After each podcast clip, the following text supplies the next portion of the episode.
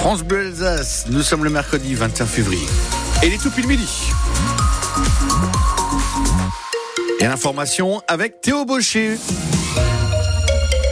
Théo, le gouvernement veut rassurer les agriculteurs alsaciens. Oui, c'était tout l'enjeu de cette conférence de presse du Premier ministre à trois jours du Salon de l'agriculture qui s'annonce tendu. Les mesures sont engagées et Gabriel Attal a surtout confirmé ce qu'il avait promis, Pierre Emparent.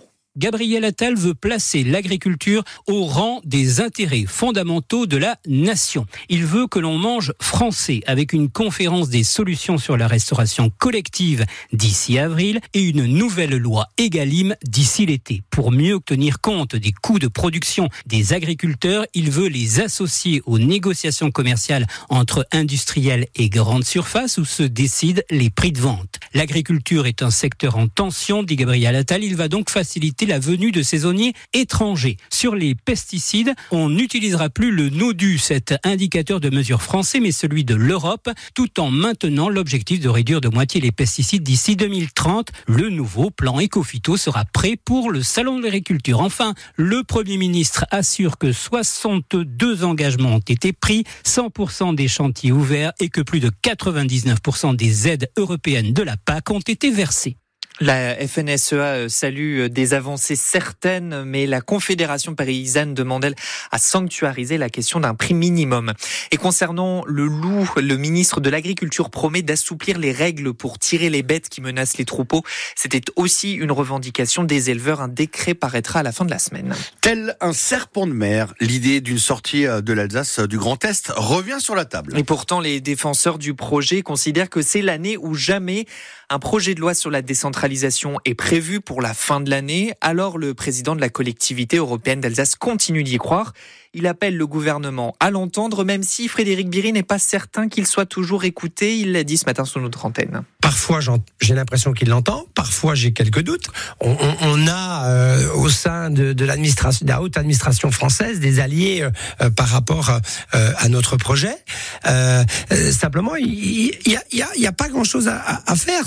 C'est simplement entendre cette expression démocratique et, et transformer l'essai. C'est simple. On est déjà organisé à la bonne échelle, donc il suffit simplement de transférer les compétences de la région à la collectivité européenne d'Alsace. Donc c'est facile à faire.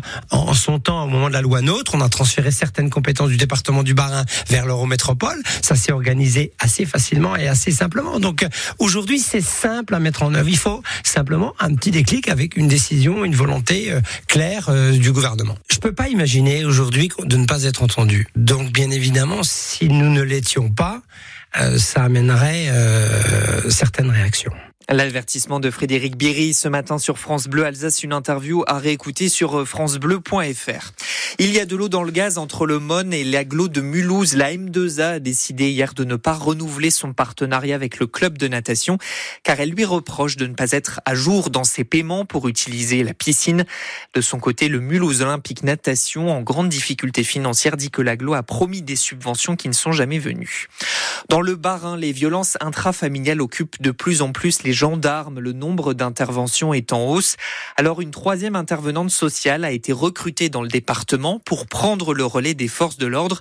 C'est le travail de Katia Cohen qui intervient auprès des victimes et parfois des auteurs de violences avec des situations de couple et de séparation très compliquées. Alors euh, on, a constaté, nous en tout cas euh, chez nous dans le Barin, un certain nombre de séparations et avec l'impossibilité pour l'un ou l'autre d'aller se reloger parce que les loyers sont trop chers, parce qu'il n'y a pas assez de logements, parce que les bailleurs et les agences demandent trop de garanties et donc il y a des séparations avec une poursuite de la cohabitation. Donc on peut s'imaginer dans ce cadre-là euh, un climat quand même assez électrique et tendu qui perdure un certain nombre de mois jusqu'à ce qu'une solution soit trouvée. Nous rencontrons toute personne insérée, toute catégorie socio-professionnelle. Ça vraiment, euh, euh, c'est pas le monopole des personnes euh, économiquement euh, défavorisées du tout. On n'a pas du tout que les minima sociaux. On a des personnes qui travaillent, des entrepreneurs, des salariés, des professions libérales des personnes de la santé, tout, On a accès à tout.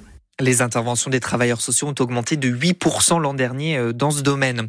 La drôle d'annonce passée par la mairie d'Epfig dans le Bas-Rhin, elle veut retrouver une cloche en bronze qui a été dérobée d'un rond-point de la commune. Elle a porté plainte, mais elle lance aussi un appel à témoins. Pardon, la France rend un hommage inédit à la résistance. Oui, mettre en lumière le rôle des étrangers dans la lutte contre l'occupant allemand, c'est tout le symbole de l'entrée au Panthéon de Misak Manouchian et de sa femme Mélinée. Tous les deux immigrés arméniens résistants communistes qui se sont battus pour la France. La cérémonie a lieu ce soir et une chanson de Léo Ferré résonnera, celle qu'il a interprétée à partir d'un poème de Louis Aragon. Nul ne semblait vous voir français de préférence. Les gens allaient sans yeux pour vous le jour durant. Une chanson en mémoire de Manouchian et des 22 autres compagnons fusillés par les Allemands. L'affiche rouge, c'est son nom qui sera réinterprété par le groupe Feu Chatterton ce soir, 80 ans jour pour jour après la mort de Missak Manouchian. Donc la cérémonie de panthéonisation sera à suivre sur francebleu.fr dès 18h15.